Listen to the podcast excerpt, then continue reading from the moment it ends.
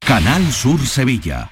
El futuro no está escrito, se construye. Porque tu futuro también es el nuestro, en Caja Rural te aportamos toda nuestra experiencia. Planes de pensiones de Caja Rural. Construyamos tu futuro juntos. Ven antes del 31 de diciembre y obtén interesantes incentivos. Documento de datos fundamentales para el partícipe, alertas de liquidez, indicador de riesgo, planes en promoción y condiciones en segurosrga.es. Lámparas Montequinto, tu gran superficie para iluminar y decorar tu hogar, liquida por reforma gran parte de su exposición. Aprovechate de nuestros descuentos de hasta el 70%. Visítanos. Nos puedes encontrar en Montequinto, calle Numa 19 o en el teléfono 621 26 57 26. OCU, la mayor organización de consumidores y usuarios de España, llega a Sevilla. Inauguramos oficina para conocer más de cerca los problemas de consumo a los que te enfrentas diariamente, informarte y ayudarte a resolverlos. Ven a visitarnos en calle María Auxiliadora 12 o llámanos al 955-250-361. OCU, la fuerza de tus decisiones. Estábamos deseando volver a verte en Rute. Hemos preparado anisados, dulces y chacinas con más cariño que nunca. En nuestros museos vivirás experiencias inolvidables. Rute por Navidad. Consejería de Turismo de la Junta de Andalucía, Ayuntamiento de Rute, Diputación de Córdoba. ¿Te está afectando la subida de la luz? Claro que sí. Por eso en Insolac Renovables instalamos paneles fotovoltaicos de autoconsumo con los que podrás generar tu propia electricidad. Y ahora, con la subvención del 40% de la Agencia Andaluza de la Energía, lo tienes mucho más fácil. Entra en insolacrenovables.com e infórmate de las ventajas que tiene el autoconsumo. Insolac, expertos en energías renovables desde 2005. ¿Entenderlo todo de mi hipoteca? Lo firmo. Lo firmo. Que me lo expliquen sin compromiso. Lo firmo. Lo firmo. Y luego elegir con qué banco contratarla. Lo firmo. Hipoteca Sabadell, la hipoteca que incluye una cita con un especialista para que entiendas todo lo que firmas, incluso el precio. Pide ya tu cita en bancosabadell.com barra hipotecas. ¡Qué frío que hace! ¿No conoces ilovebrico.com? La tienda online con mayor gama de calefacción y al mejor precio. Estufas de gas, chimeneas eléctricas, radiadores, emisores de bajo consumo, toalleros eléctricos, convectores. Además, ofrecen productos de fabricación nacional para dar apoyo a los negocios locales. Vale, ahora mismo entro. ilovebrico.com. ilovebrico.com, tu tienda online para calefacción y bricolaje. ¿Estás lesionado? Elige la fisioterapia avanzada de Clínicas Beyman. En Clínicas Beyman ponemos a tu servicio a fisioterapeutas de primer nivel equipados con la última tecnología. Nuestra meta es tu recuperación. Somos la fisioterapia oficial de 18 federaciones deportivas de Andalucía. Si necesitas recuperar tu salud, tu rendimiento y tu bienestar, pide tu cita en clínicasbeyman.es. Fatiga, disnea, cansancio, debilidad muscular, dificultad respiratoria, dolor al respirar. ¿Sabías que estos son secuelas de la COVID? ¿Y sabías que tu fisioterapeuta puede ayudarte a combatirlas? No lo dudes y localiza a tu fisioterapeuta más cercano. Es un consejo del Colegio Profesional de Fisioterapeutas de Andalucía. Todo el deporte de Andalucía lo tienes en El Pelotazo de Canal Sur Radio. La información de nuestros equipos, las voces de los deportistas y los protagonistas de la noticia. Tu cita deportiva de las noches está en El Pelotazo, de lunes a jueves a las 11 de la noche, con Antonio Caamaño. Quédate en Canal Sur Radio, la radio de Andalucía.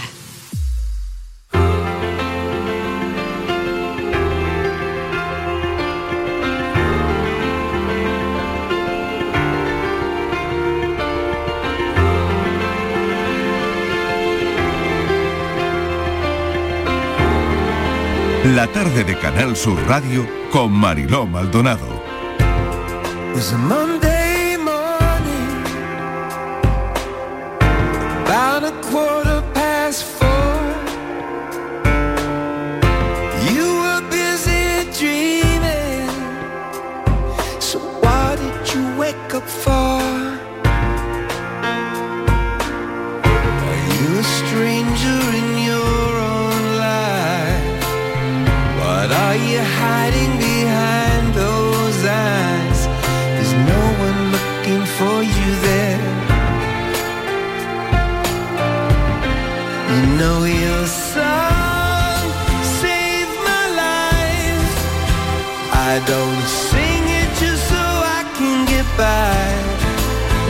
5 y 8 minutos de la tarde, esta es la tarde de Canal Sur Radio. Hoy no estamos en la radio, estamos fuera. Estamos en el Hospital Vitas Sanit Internacional de Benalmádena Un hospital capaz de garantizar los mayores niveles de satisfacción, de calidad, de seguridad, de profesionalidad en la atención a los pacientes. Un buen modelo de, de atención en el que se desarrolla, como hemos contado al principio, en el arranque de este programa que hacemos desde aquí, un enfoque asistencial que tiene como eje central a los pacientes. Y a doctores como Fran Fernández, jefe de la unidad de cirugía general, especializado además en cirugía de mama, al que damos la bienvenida. Doctor Fernández, bienvenido, gracias por estar con nosotros en un día como hoy. Muchas gracias, buenas tardes. Bueno, un doctor como usted y de cirugía general pasan mucho tiempo en el hospital. Sí, más del que quisiéramos a veces, ¿no? ¿Viven aquí? Sí. Casi que viven aquí. Sí, sí, desde luego. Es una especialidad que requiere gran sacrificio, ¿no? Algunas cirugías son largas, eh, cirugías complejas que requieren de una atención cercana, pacientes que requieren a veces ingresos prolongados y sí, nos, nos dedican mucho tiempo, pero bueno, eso es lo que a lo que nos dedicamos porque Además, nos gusta, es, ¿no? Es lo que han elegido, Sí, sí, ¿no, correcto, doctor? sí. Es, una, es una elección personal. Totalmente. Bueno, cuéntenos, doctor, ¿qué, qué tipos de, de cirugía? Ahora iremos a la cirugía de mama, pero ¿qué tipo de patología se ve aquí? Bueno, nosotros somos un servicio de cirugía general y del aparato digestivo, así se denomina nuestra especialidad. Es una especialidad bastante amplia, pues que abarca la patología quirúrgica prácticamente desde el esófago hasta el ano, ¿no? Incluida la mama, el tiroides, patología como la obesidad. Nosotros estamos aquí organizados como prácticamente en todos los servicios, en unidades subespecializadas. Es muy difícil que un cirujano abarque todos los campos de la especialidad y, bueno, pues históricamente dentro del servicio de cirugía hay unidades que se dedican de forma concreta a una patología determinada, ¿no? La patología de colon, la patología de pancreática, la unidad de mama, la de endocrino y la patología de pared, ¿no? Y habitualmente esas son las secciones en las que se conforman los servicios y así igualmente estamos nosotros aquí divididos, ¿no? Por lo tanto, la importancia de la subespecialidad. Ya un cirujano no es el que lo hace todo, ¿no? Bueno, eso, la- las actitudes actuales son que el cirujano se dedique de forma específica a una patología en concreto. Evidentemente, cuantos más números y más dedicación le dedique a algo eh, más concreto, como decía antes, eh, los resultados siempre son más óptimos y más satisfactorios. Lo del Da Vinci llama muchísimo la atención, es verdad, ¿no? Que, que la cirugía eh, robótica pues está ahí, ¿no? Eh, todavía me imagino que eso tiene que crecer muchísimo, pero no es tampoco lo más importante. Luego está el día a día pues de la laparoscopia, me imagino, y de otro tipo de, de cirugías que requiere que el cirujano esté ahí, ¿no? Sí, evidentemente eh, cualquier equipo quirúrgico de la especialidad que sea lo que quiere es estar a la última y la cirugía robótica con el nombre comercial de Da Vinci que tenemos en este hospital. Y que además tenemos al doctor Lobato acreditado para hacer este tipo de cirugía por esta, por esta modalidad, eh, evidentemente es una cosa importante, ¿no? Hay pacientes que se benefician mucho de esta cirugía, pero bueno, al finalmente no es el gran porcentaje de pacientes que atendemos. Evidentemente hay que estar al día en todo, no solo en robótica, sino también en laparoscopia y en otro tipo de cirugías abiertas, ¿no? Además, eh, hoy, por ejemplo, la laparoscopia facilita todo, o mucho para el paciente, ¿no? Sí, Además. cuando yo era residente, que ya hace algunos añillos, mm, bueno, empezaron los inicios y los albores de la laparoscopia, em, yo recuerdo que había grandes reticencias al cambio y actualmente prácticamente toda la patología abdominal, la vía de abordaje indicada es la laparoscopia, o sea que si no lo hace de esa manera está bastante desfasado. Me imagino que desde apendicitis hasta vesículas, eh, apendicitis, vesículas, hernias encarceradas, incluso en urgencia, que hemos hecho ya aquí algún caso, eh, el cáncer de páncreas, el bazo, el estómago, eh, la hernia de hiato, eh, el cáncer de recto, el cáncer de colon. Toda la patología abdominal eh, es subsidiaria de manejo por laparoscopia, la cirugía de la obesidad o cirugía metabólica, las suprarrenales, todas esas patologías tienen eh, posibilidad de ser manejadas mediante la laparoscopia y aquí disponemos de eso como debe de estar ofertada en todos los servicios. claro que sí. Doctor, ¿cómo se saca una vesícula por un agujerito tan pequeño? Porque hacen unas incisiones muy, muy pequeñas, ¿no? Bueno, afortunadamente cuando la vesícula es de forma programada es una estructura bastante laxa que permite eh, Que contraerla dentro de una bolsa para evitar el contacto con las paredes del abdomen, mayoritariamente sale. Claro, sí, a, a veces cuando los cálculos son más grandes que la propia incisión, que suele ser de 11 milímetros, si el cálculo mide más de 11 milímetros, milímetros, evidentemente a, a veces hay que ampliar un poco las incisiones para que esto pueda suceder, ¿no? Pero sí, bueno, el, el cuerpo es curioso. Ha habido una revolución increíble, ¿no? En, en todo esto, ¿no? Eh, lo estaba contando, ¿no? No hace tanto, ¿no? Eh, Sí, no hace tanto tiempo y, y ha cambiado muchísimo la cirugía. sí, y si mm, a- me voy a mi, a mi especialidad, que es la mama, yo recuerdo de estudiantes como en los quirófanos se hacían mastectomías radicales, donde se extirpaba el pectoral y bueno, pues eran cirugías verdaderamente mutilantes, ¿no? El tiempo ha demostrado, y de esto hace 30 años, no hace tanto, que ese tipo de cirugía pues no servían realmente para nada y que con cirugías eh, conservadoras, con simplemente la extirpación del, del tumor, pues mm, sabemos que los resultados a largo plazo son los mismos, ¿no? Es decir, el conocimiento evidentemente también hace que se cambien pautas que, que eran erróneas previamente. Pues vamos a su subespecialidad, en este caso que es la mama.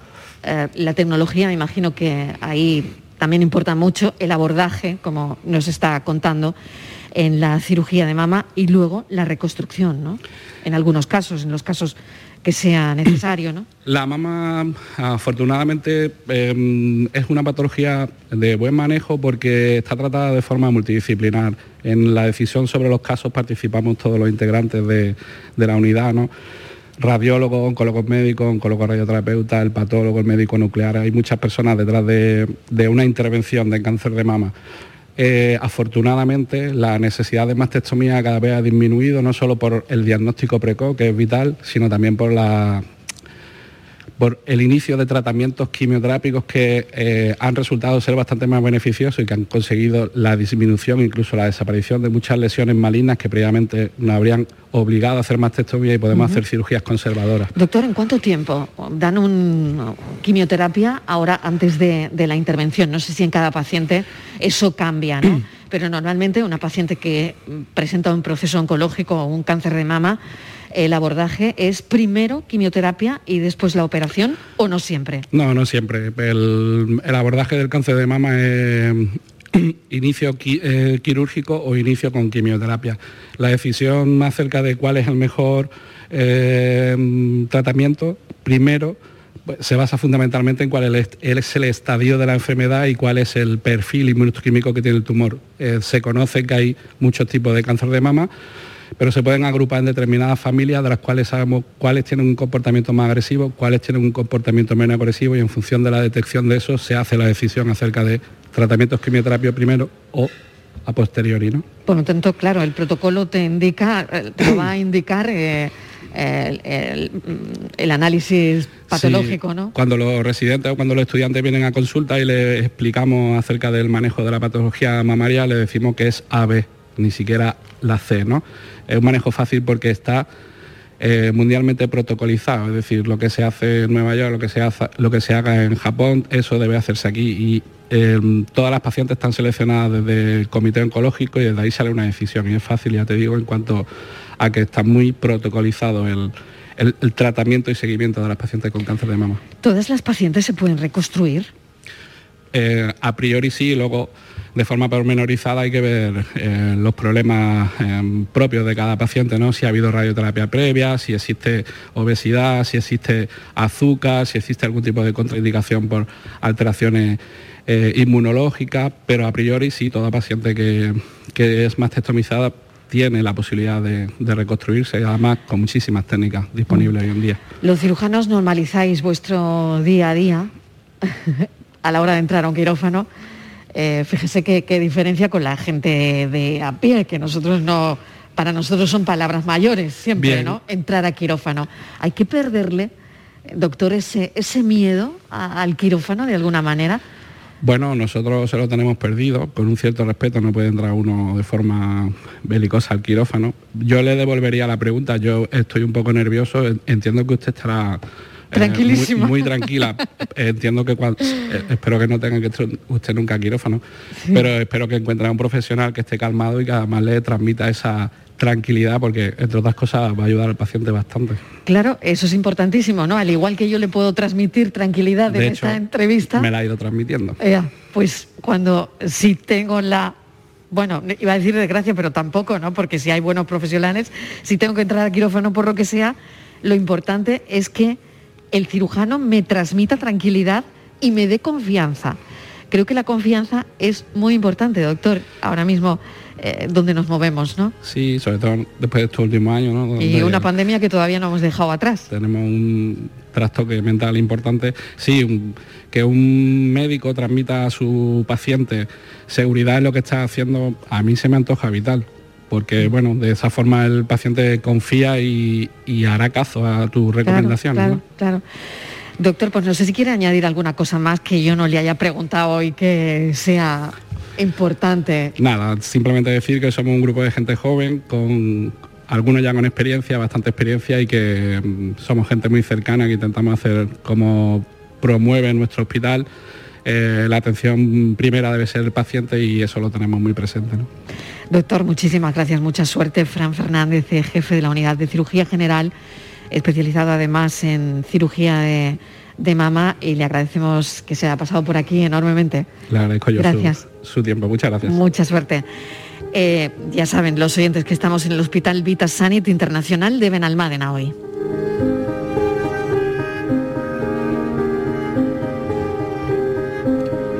Y lo siguiente que vamos a hacer es conectar con Miguel Fernández, que no sé dónde está.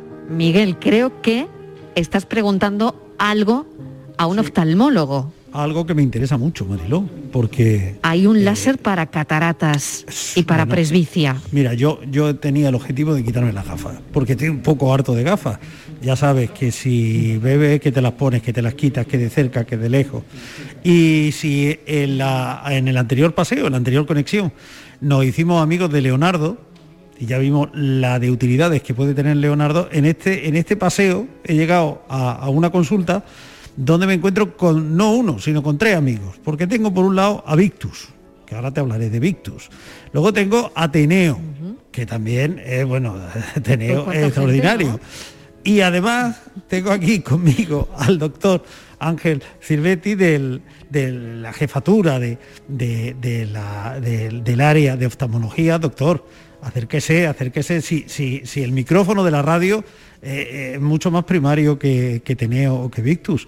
Porque, buenas tardes, doctor. Buenas tardes. Sí, eh, es mucho más primario y además con la mascarilla más dificultoso utilizarlo. Bueno, Bueno, ¿me podré quitar la gafa? A ver, ¿quién se va a encargar de quitarme a mí la gafa? ¿O Teneo o Victus? es un trabajo compartido. Eh, el Teneo y Victus, que dicho así, pues unos amigos nos podemos tomar un café con ellos, son los nombres comerciales de los dos láseres que empleamos para hacer cirugía refractiva. Victus es un láser de femtosegundos que nos permite hacer cortes en la córnea sin utilizar ningún instrumento de corte, una cuchilla, bisturí, ni nuestras manos realmente, solamente se programa en el propio aparato. También nos sirve para operar las cataratas con mucha exactitud. Y nuestro amigo Teneo es quien realmente quita las diostrías, es decir, hacemos primero unos cortes para levantar en la superficie de la córnea una especie de, lámina que llamamos el flap y después eh, en el espesor de la córnea actuamos con el teneo, adelgazándola o curvándola y con esto quitamos las gafas, de verdad, es decir. Habrá, habrá amigos y amigas aprensivos que han escuchado la palabra corte y habrán dicho, ¡uy, horror! Corte, no, no, no. Corte sin ningún tipo eh, de, de apariencia ni, ni de dolor, ni de daño, es decir, completamente seguros y con una fiabilidad del 100%. Eh, bueno, el jefe de anestesia del hospital, que es amigo y coincidimos mucho en quirófano, me dice, eres el único cirujano al que no le he visto jamás los guantes manchados. Efectivamente, nosotros no vemos la sangre, para nosotros eso no existe. Es decir, los cortes de los que estamos hablando lo hace el láser sobre la córnea, con una limpieza extraordinaria. Eh, y la verdad con ninguna molestia. Al paciente solamente le ponemos unas gotitas de anestésico y con eso muchos pacientes, el teneo es tan rápido quitando, por ejemplo, la miopía, que tarda a lo mejor en quitarte cinco diostrías, pues cinco segundos, seis segundos. Es decir, que cuando en determinadas operaciones el paciente te dice, bueno, ¿cuándo empezamos? Y no, no, ya levántese. Es decir, que ya hemos terminado. Así que estamos hablando de un láser, en concreto el teneo, que cuando ya colocamos al paciente para quitarle la graduación de gafas que tiene o la presbicia, que también la podemos operar, Pues bueno, tardamos en hacer eso con todas las vueltas que le damos, el paño estéril, etcétera, etcétera, pues 10-15 segundos. De hecho, muchos pacientes te preguntan, ¿pero cuándo empezamos? Eh, lo estoy haciendo bien, no, mire usted, ya es que hemos terminado, ya, se puede estar Ya, ya está hecho. Y, y el posoperatorio es igualmente cómodo. Sí, el posoperatorio es, hombre, eh, no es un posoperatorio doloroso ni especialmente molesto. Eh, durante las primeras horas, pues recomendamos al paciente que esté con, en cierta oscuridad, porque lo- la luz siempre afecta en el momento que tocas la córnea. Se le mandan al paciente unas gotas que tiene que estar poniéndose insistentemente, pues porque no podemos olvidar que por fácil que esto aparentemente sea y por mucha tecnología que tengamos, estamos tratando con estructuras que hay que ser muy cuidadosos, que se pueden infectar, etcétera. Es decir, que el paciente requiere ponerse gotas. En las primeras horas puede tener unas ciertas molestias, estamos hablando de molestias, no dolor, y unas molestias que duran las primeras horas, es decir, normalmente nosotros operamos los pacientes a última hora de la mañana, primera hora de la tarde, el paciente pues esa tarde pues está un poquito más incómodo, le Pero en su casa. Sí, sí, no, no, no, aquí por supuesto, eso de dejar aquí a los pacientes en oftalmología yo creo que no lo hemos hecho nunca, vamos, o casi nunca. El paciente se va a su casa, es decir, el paciente está aquí una hora y a la hora se va a su casa, le damos unas gafitas de sol para que se proteja bien de la luz, le recomendamos que se busque su música favorita, se ponga oscurito, se ponga su gota y a la mañana siguiente la mayoría de los pacientes ya no tienen casi ninguna molestia o ninguna molestia y una recuperación visual importante. Pues fíjate todo lo que conseguimos, Mariló, con Teneo y con Victus, que están aquí calladitos en, en una sala que podría ser una consulta normal y corriente de, de cualquier médico. Es decir, que aquí no hay, están estos dos aparatos de, de origen alemán eh, y, y una camilla con, de, así de color amarillo y, y- y todo es bastante cotidiano, bastante cercano. Yo creo que me voy a desprender de las gafas, que eh, esa, eh, esa tortura de, de estos últimos 10 años con la que he convivido, me llevo, pierdo las gafas, se me rompen las gafas, se rayan los cristales. Yo creo que esto se va a quedar aquí, en manos de Teneo y de Victus. Muchísimas gracias al doctor Eh, Miguel. Seguimos visitando el hospital que para eso estamos hoy eh, haciendo el programa en directo en este hospital Vita Sanit Internacional de Benalmádena. Vamos a conectar con Almería porque tenemos a otro doctor allí. Eh, es médico de urgencias de Vitas Centro Médico del Ejido en Almería y es el doctor José Luis Ramos. Bienvenido, doctor. ¿Qué tal? Buenas tardes, Marilo. Eh, un placer estar aquí con vosotros. Bueno, muchísimas gracias por acudir también a la cita desde Almería. ¿Y cómo funciona ahí la urgencia? Pues aquí la urgencia, nosotros tenemos un- es un centro periférico de, de Vitas Almería, que estamos funcionando desde 2019. Y bueno, nosotros lo que pretendemos es eh, al final eh, acercar, mm, tenemos un centro de urgencias, digamos, de, atención primaria, eh, por así decirlo, y especialistas de medicina familiar y comunitaria con eh, diferentes especialidades, con más de 10 especialidades en, el centro, eh, de ginecología, eh, oftalmología, urología, etcétera. Y aquí las urgencias, pues eh, ya le digo, desde que empezamos, pues al final lo que, hemos intentado hacer es eh, ofrecer a los ciudadanos de elegido y de los diferentes pueblos pues eh, una atención más, más eh, cercana y más accesible. La importancia de la medicina de, de urgencias, doctor, porque es, eh, yo lo hablaba al principio, al final es lo que revela todo, casi todo, de cómo nos van a tratar en el hospital después, ¿no? Totalmente. Porque cuando tenemos alguna dolencia, eh, a los primeros que acudimos son a los que estáis ahí, a los médicos de urgencia. Exactamente, somos la puerta de entrada de cualquier servicio, eh, tanto hospitalario Eso como, como periférico, en este caso de elegido. Y me imagino que tras la pandemia también mucho aprendizaje, ¿no? Pues sí, la verdad es que la, la pandemia del COVID ha sido, vamos, ha sido una, pues nada, muchísimo esfuerzo por parte de todo, de todo, el equipo y, muchísimo aprendizaje, como tú dices. La verdad es que desde que se empezó ese 13 de marzo con el confinamiento, pues eh, vamos, hemos aprendido todos. Yo siempre digo que, el COVID ha sido, bueno, ha, habido muchas alteraciones, es que yo lo divido en tres etapas. Eh, nosotros hemos tenido una primera etapa con COVID eh, y confinados, que ya digo, empezó ese 13, ese viernes 13, que no se me olvidará. Y luego hemos tenido, fue una etapa, la primera etapa fue una etapa de, urgencia, de emergencia, ¿no? de, bofetada que nos encontramos. Eh, que principalmente lo que tuvimos que es cuidar de los nuestros, cuidar de nuestros pacientes. Luego hemos tenido una segunda etapa eh, COVID y desconfinados, que ya hemos, pues, bueno, eh, todos los cambios que se han ido produciendo, ¿no? cuando ibas a un sitio, pues no se sabía si, por ejemplo, ibas a un restaurante al 50%, al 30%, pues en el hospital o en el, o en, el centro igual. y se iban haciendo protocolos, protocolos cada semana por, por los diferentes cambios que había. Y luego ahora mismo que estamos en una etapa más de, con COVID eh, ya un poco más controlado, que ya la cosa parece que vuelve un poco más a, la normalidad, pero con las restricciones un poco que, la pandemia nos ha ido enseñando. Y un poco con la mosca detrás de la oreja de que cualquier cosa que pase, pues otra vez volvemos a, etapas anteriores, ¿no? Pero nosotros la verdad es que en el centro no en ningún momento me ha dejado de ver pacientes y ha sido, ha sido muy enriquecedor. Mm. Doctor Ramos, ¿qué, se ve más en, una urgencia? En una urgencia eh, se ve de todo. en una urgencia se ve absolutamente de todo. Pero bueno, ahora mismo en esta, en el momento en el que estamos, eh, pues se ve mucha patología respiratoria. La verdad es que estamos viendo que bueno, eh, patología, virus respiratorios que durante un año se han, han estado con un poco menos, un poco más ahí escondidos han vuelto y han vuelto con un poco, incluso con más agresividad. Me refiero a, virus respiratorios, bronquiolitis en los, niños, etc. Claro, doctor, e, esto tiene que ver con, el uso de la mascarilla, porque es verdad que a veces lo, comentamos, ¿no? Si, si todo esto tiene que ver a veces por mm, haber estado eh, de alguna manera, pues seguimos con la mascarilla, ¿no?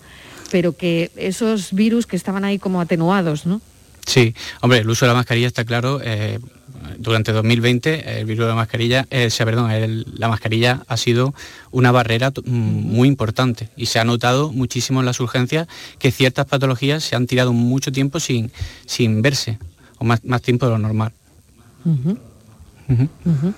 Claro, y ahora nos quitamos un poco la mascarilla en lugares abiertos, aunque yo eh, me pasa como, como usted, doctor Ramos, una no termina de... tenemos la mosca detrás de la oreja, ¿no? Y, yo sigo usándola para todo, la verdad. Es, muy raro que me la quite, ¿no?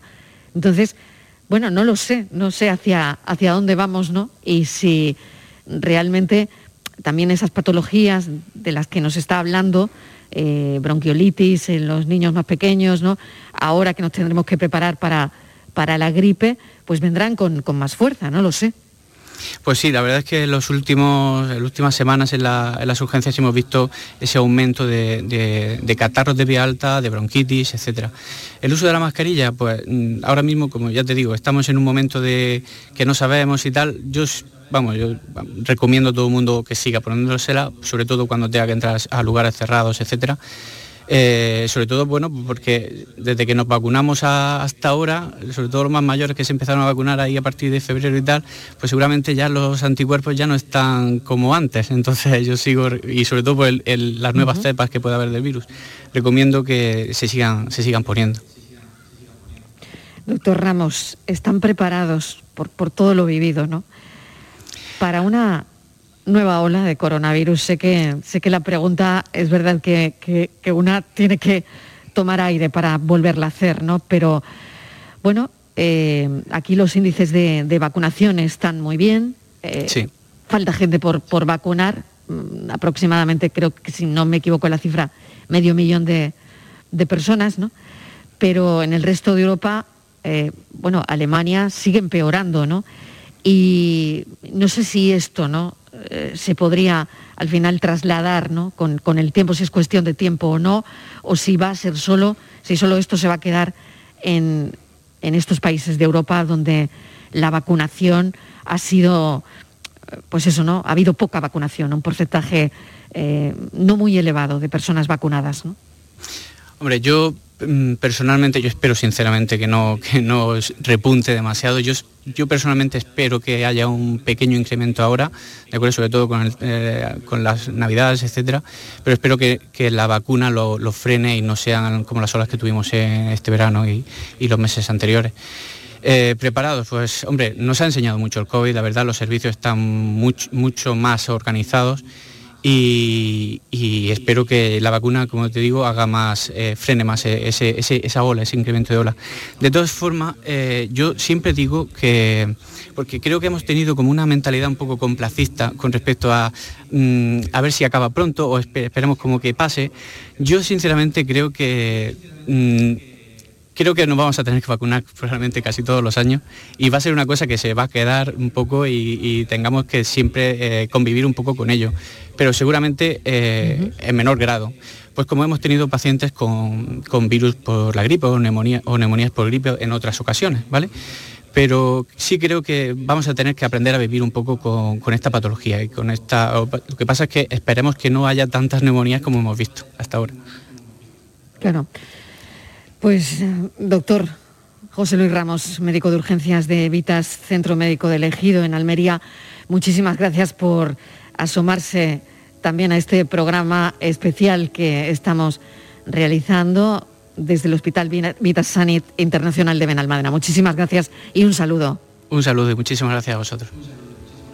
Un abrazo, adiós.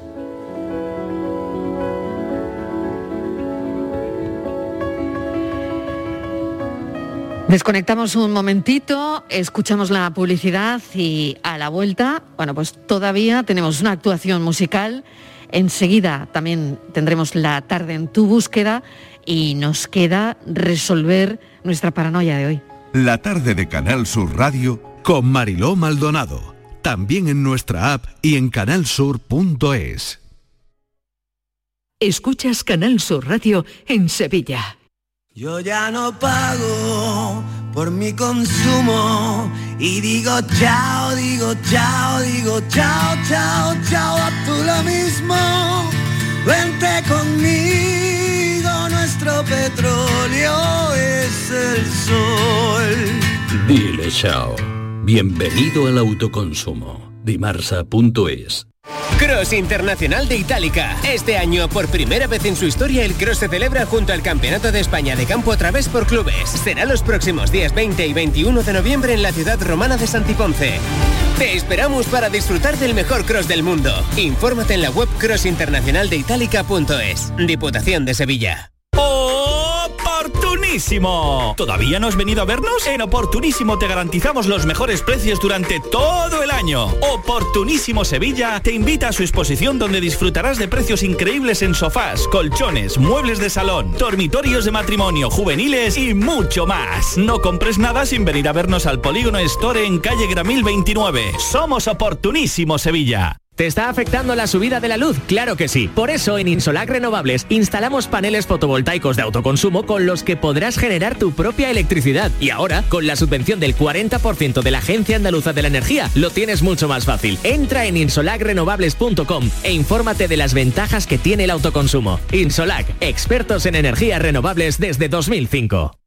Llega el mes del Black Friday y en Factory del Descanso el mes del relax. Tu colchón relax solo en noviembre hasta un 60% de descuento. Sí, has escuchado bien, un 60% de descuento. Factory del Descanso en Sevilla, Avenida Pino Montano y Tasa, Pajés del Corro y en Montequinto, Vía Flaminia. Black Friday en Factory del Descanso. Cómetelo. El programa de cocina de Canal Sur Televisión ya tiene disponible su línea de productos oficiales. Delantal, tazas, set de cocina y otros artículos que podrás encontrar y adquirir de manera fácil y segura en la tienda del sur.es o llamando al teléfono gratuito 900-649-342. Repetimos, 900-649-342. Entra en la tienda del sur.es y conoce los productos oficiales de tu programa de cocina favorito. Humedad Murprotec, Humedad Murprotec, Humedad Murprotec, Humedad Murprotec, Humedad Murprotec, Humedad Murprotec, Humedad Murprotec, Humedad Murprotec, Humedad Murprotec, Humedad Murprotec, Humedad Murprotec, Humedad Murprotec. 960 70 80 y 900 108 109. Murprotec.es. Y olvídate de las humedades. Almendras, avellanas, nueces, cacahuetes, pipas, pistachos. Mmm. Acabo de llegar de correr y es el momento perfecto para tomarme unos frutos secos Alfer. Saludables, 100% natural, frescos. Es el aperitivo necesario para recuperar fuerzas. Frutos secos Alfer fabrican y distribuyen todos sus productos. Cercanía que les permite llegar recién hechos y la mayor calidad. Pídelo en tu tienda habitual. Frutos secos Alfer, el picoteo más saludable. Llega el Black Friday a Hogarium con descuentos de hasta el 50%. Colchones, sofás, camas, almohadas con hasta un 50% de descuento. Aprovechate del Black Friday de Hogarium solo hasta el 30 de noviembre. Unidades limitadas. Recuerda, Black Friday en Hogarium con todo hasta un 50% de descuento. Busca tu tienda más cercana en hogarium.es. Hogarium, fabricantes de descanso. Humedad Murprotec, Humedad Murprotec, Humedad Murprotec, Humedad Murprotec, Humedad Murprotec, Humedad Murprotec, Humedad Murprotec, Humedad Murprotec, Humedad Murprotec, Humedad Murprotec, Humedad Murprotec, Humedad Murprotec. 960 70 80 y 900 108 109. Murprotec.es. Y olvídate de las humedades. No es lo mismo estar en la nube que estar en las nubes. UGT te ofrece cursos gratuitos y acreditables en competencias digitales para que la nube deje de ser un juego de palabras. Apúntate en ugt.es. Juntas y juntos transformamos el futuro. Trabajamos en digital. Proyecto financiado por el Ministerio de Educación y Formación Profesional. Unión Europea. Next Generation.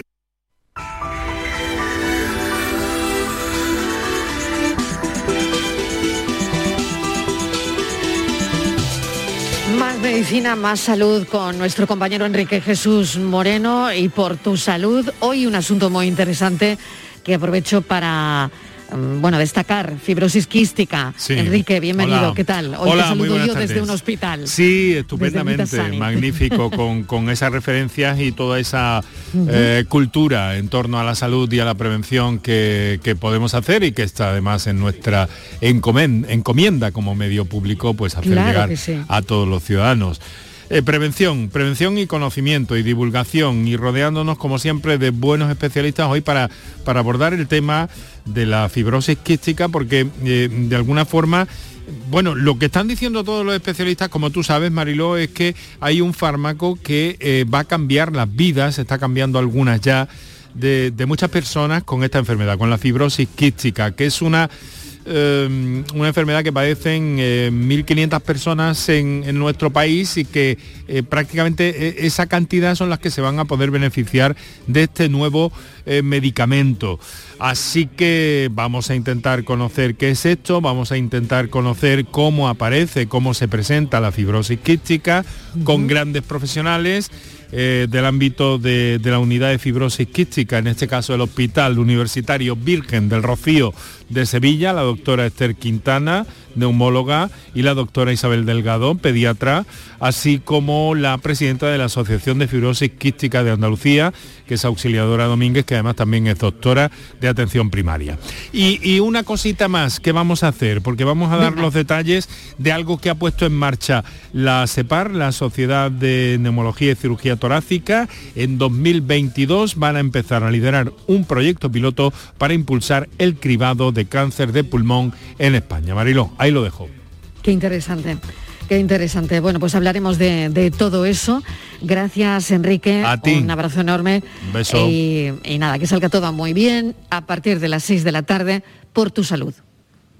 La información de tu equipo, los deportistas de los clubes que son noticia, los entrenamientos y fichajes, las voces de los protagonistas. El deporte local que más te gusta está en la jugada, de lunes a jueves desde la una de la tarde. Quédate en Canal Sur Radio. La radio de Andalucía.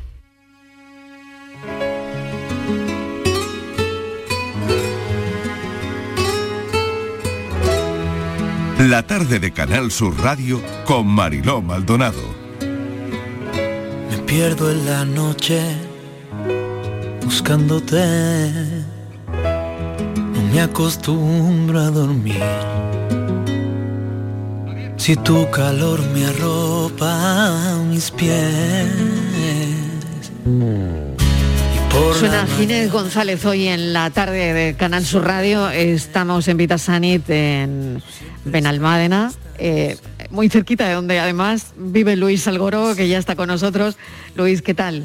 Pues encantado de acompañaros y de estar aquí. Tú que como eliges siempre. esta zona maravillosa para vivir. Esto es maravilloso, vivir en Málaga es maravilloso y en Andalucía, cualquier sitio bueno, ¿no? Sí, sí. Claro que sí. Bueno, y la Costa del Sol, ¿ya para qué? Ya ves, ¿para qué elegir mejor o no? Bueno, pues enseguida vamos contigo. Tú conoces a Ginés, ¿verdad? Bueno, mucho, mucho, muchísimo. Además, dime conozco a Ginés hijo y a. Ginés padre. Claro, pues dime algo bonito de Ginés. Bueno, Ginés, eh, Ginés es alma cuando canta. Yo creo que Ginés alma y alma malagueña. Todo lo que tiene que ver con Málaga él siempre está en sus tradiciones, en todo lo que se hace aquí en la ciudad. Además del mundo del carnaval, por donde, de donde es muy querido, pero ha sabido tener un sello propio, salir de todo eso y ahora pues tener un hueco, hacerse un hueco en la música, con sello personal y con grandes, bueno, con, con grandes artistas que además eh, comentan su trabajo como el propio Alejandro Sanz. O sea que, que toda una estrella que nos acompaña hoy. Estarás muy contento, ¿no, Ginés? La verdad que sí, grandes palabras de mi amigo. Bueno, no, y con todo esto que te está pasando. Sí, y, no, la verdad y que- además el hecho de venir a tocar a un hospital, fíjate, Sí, ¿no? sí, sí, me llamó mucho la atención, pero no sé, me gustó también la... La idea, ¿no? Sí, la idea, sí, sí, sí. Tú pensaste, pero ¿por qué me habrán llamado Claro, la para música- tocar en un hospital? La música cura el alma, entonces digo, entonces, Exacto. uf, todo se pues junta esa ahí. es la relación que nosotros queríamos traer, Ginés, y por ¿no? eso estás aquí, porque queríamos relacionar de alguna manera la música con las personas que vienen aquí, que la mayoría, a no ser que vengas a dar a luz, no vienen para cosas agradables, ¿no? Claro, claro, pero bueno, siempre tenemos... La Mm. música, verdad que tiene un poder para la cura, ¿no? De Claro. lo que... De, Pues- de todo lo que sea eh, malo o lo que sea. Pues todo tuyo, el escenario. ¿Qué nos vas a cantar? Voy a cantar una canción que sonó también en, en Canal Fiesta, siempre en la casa, Qué bien.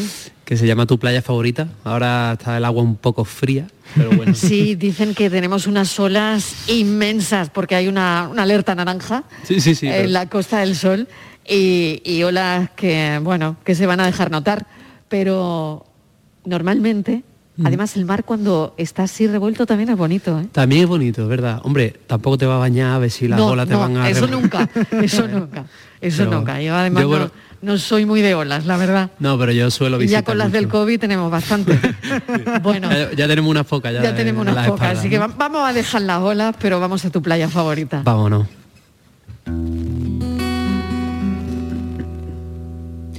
Hoy llevo puesta las Nike que tú me regalaste, una de aquellas tardes donde la suerte se abrazaba conmigo. Cuando tú me besaste con esos labios de rojo pasión.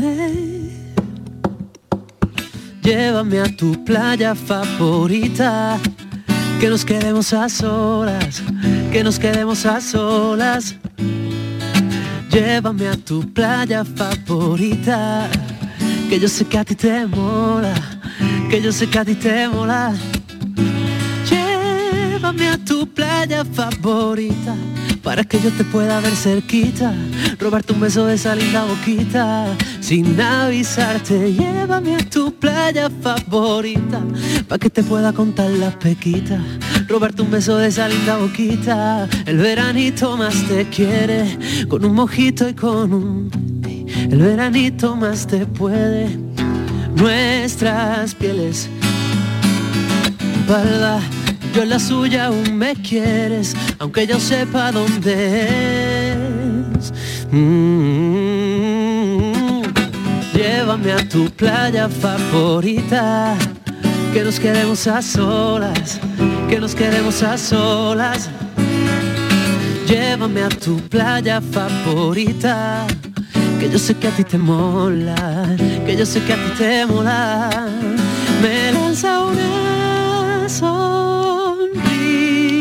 De amor con las mejillas rojas del sol. Mamita linda que me salva de lo malo. Mamita linda que me llena de pasión. Mamita linda que me saca los colores, que me llena de sabores, que me cura las heridas y me sana, na, llévame a tu playa favorita, que nos quedemos a solas, que nos quedemos a solas. Llévame a tu playa favorita, que yo sé que a ti te mola. Sonido directo, Ginés González, muchas gracias, de verdad, qué bonito. Muchísimas gracias. Muchísimas gracias por acompañarnos aquí, por tu pedazo de corazón además. Muchísimas gracias a vosotros. Cuídate siempre. mucho, Ginés, gracias. Muchas gracias. Bueno, eh, teníamos también, eh, Francis, nuestro, nuestro enigma, nuestra eh, paranoia de hoy. Tenemos unos minutitos para resolverla, si te parece, en dos, tres minutos. A ver, Francis, Incluso- ¿cómo ha ido eso? Incluso en menos, ¿eh? Incluso En menos.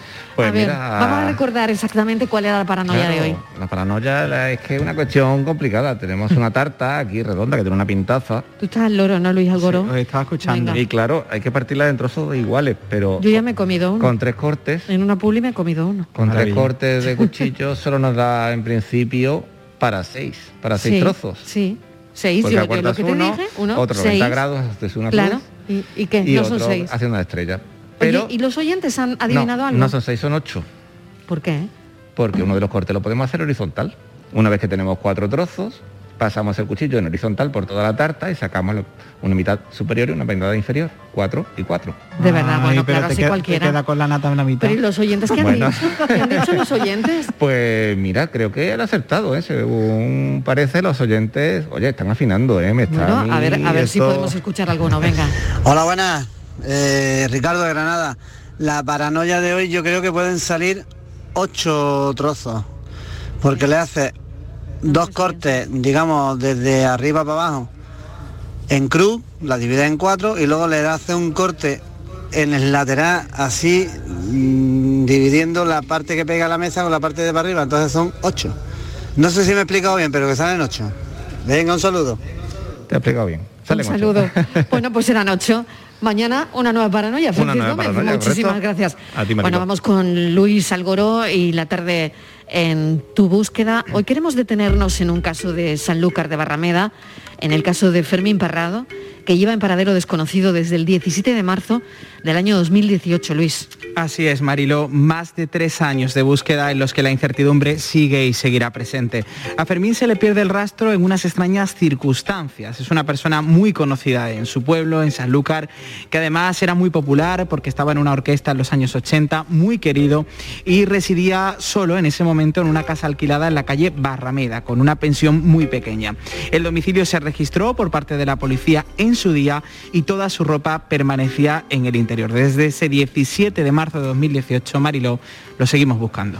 Pues vamos a hablar con su hermana, Concha Parrado. Concha, bienvenida, gracias por atender nuestra llamada de la tarde en tu búsqueda. ¿Cómo estás? ¿Cómo estáis? Hola, buenas tardes. Bien, bueno, eh, aquí estamos. eh, llevamos ya para tres años y medio que, que no sabemos nada. Y lo que es la, la incógnita que nosotros tenemos es que desde que desapareció, él pues ya no ha cobrado más su, su pensión. Entonces, porque si, si lo hubiese cobrado desde algún otro sitio, pues mira, pero él ya no ha sacado más dinero de- del banco. Entonces, pues esa es nuestra preocupación también, ¿no? Porque si estuviera en otro lado, pues, pues lo estaría sacando o estaría... Y sabíamos de dónde lo sacan. Pero nada. No ha habido movimientos bancarios de ningún tipo, nada, ¿no? Nada. Desde entonces nada, de ningún tipo. Entonces es como si se lo hubiese tragado la tierra. Y entonces pues... Claro, eh, porque- mm, Sí, dígame, dígame. Sí, no, porque Conchi, buenas tardes, soy, soy Luis, agradecerte que estés con nosotros, que además que estás de salud delicadilla, te agradecemos especialmente que estés con nosotros.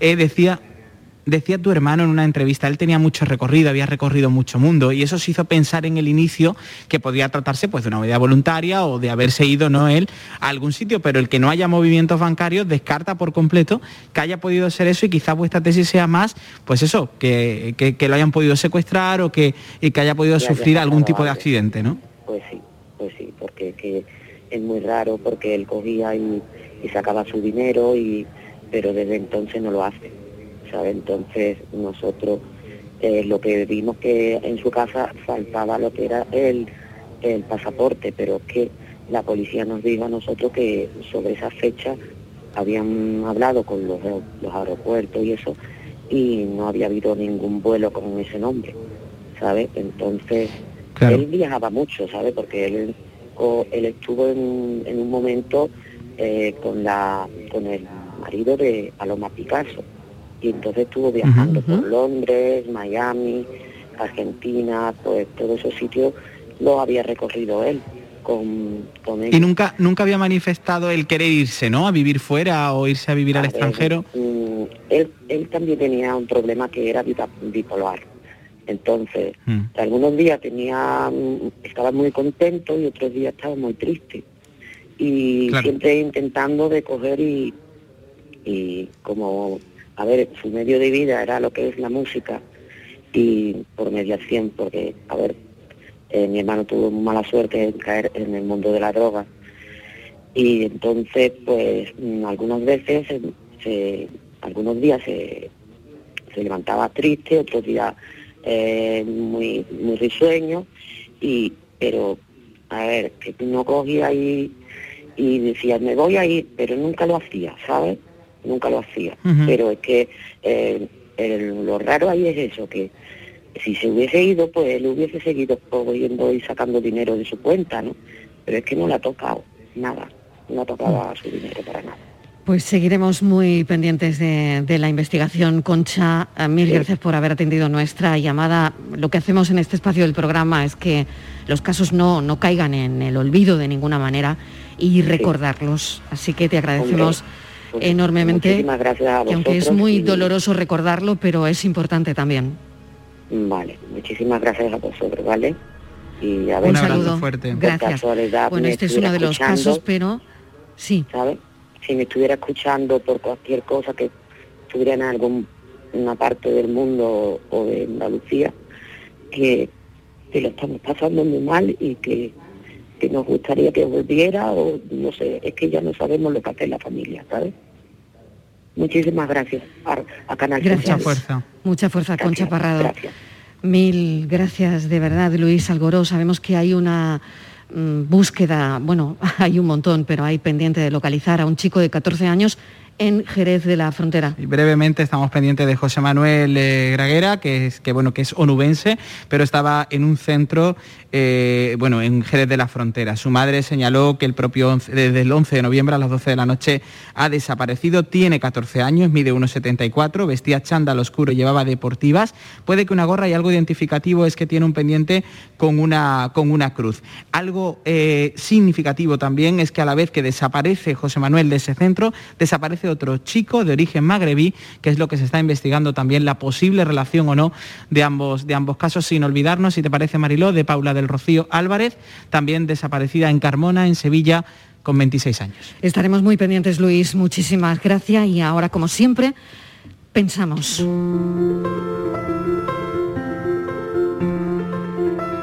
¿No es maravilloso lo que puede hacer una ostra con un poco de arena? ¿Qué no podríamos hacer simplemente si empezáramos con algunas de las cosas que no pudiéramos ni imaginar hacer y que incluso tenemos a nuestro alcance bajo la piel? Nunca hay que dejar los sueños de lado. Son ellos los que nos guiarán siempre a un futuro mejor. Decía Václav Havel que la esperanza no es lo mismo que el optimismo.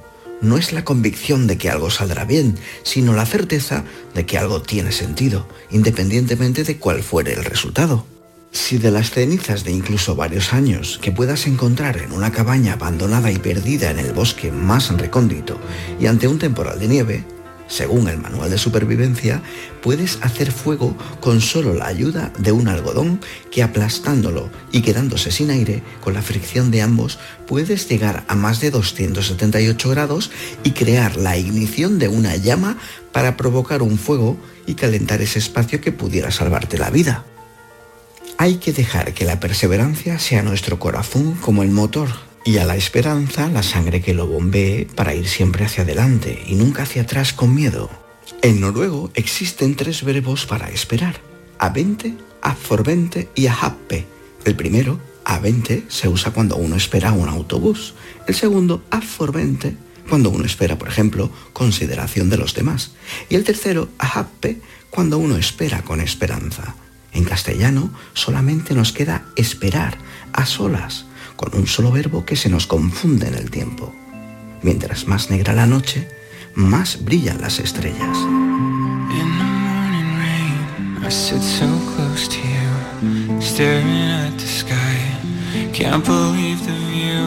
Es el pensamiento de hoy de Daniel Ortiz entre ambas aguas, con su mirada de cineasta. No hay que dejar los sueños de lado, la esperanza no es lo mismo que el optimismo. Hoy hemos hecho un programa especial hablando de, de salud y de otras mil cosas desde el Hospital Vita Sanita Internacional de Benalmádena. Queremos agradecer a todos los médicos que han pasado, han pasado por aquí. Pues eso, darles las gracias y nuestro agradecimiento a que nos hayan recibido, nos hayan abierto las puertas. Gracias también al equipo de la tarde, que sin ellos nada de esto es posible. Kiko Canterla, Virginia Montero, Francis Gómez, Estíbaliz Martínez, en la realización Fran Hernández y aquí acompañándome Manolo Ruiz y Diego Muñoz. Gracias a todos. Mañana les volvemos a esperar a las 3 en punto de la tarde. Adiós.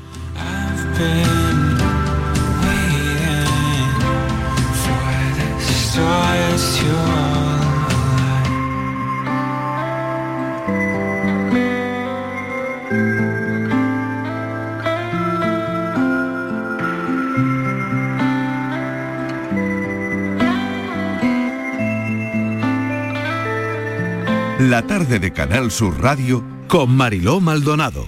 También en nuestra app y en canalsur.es.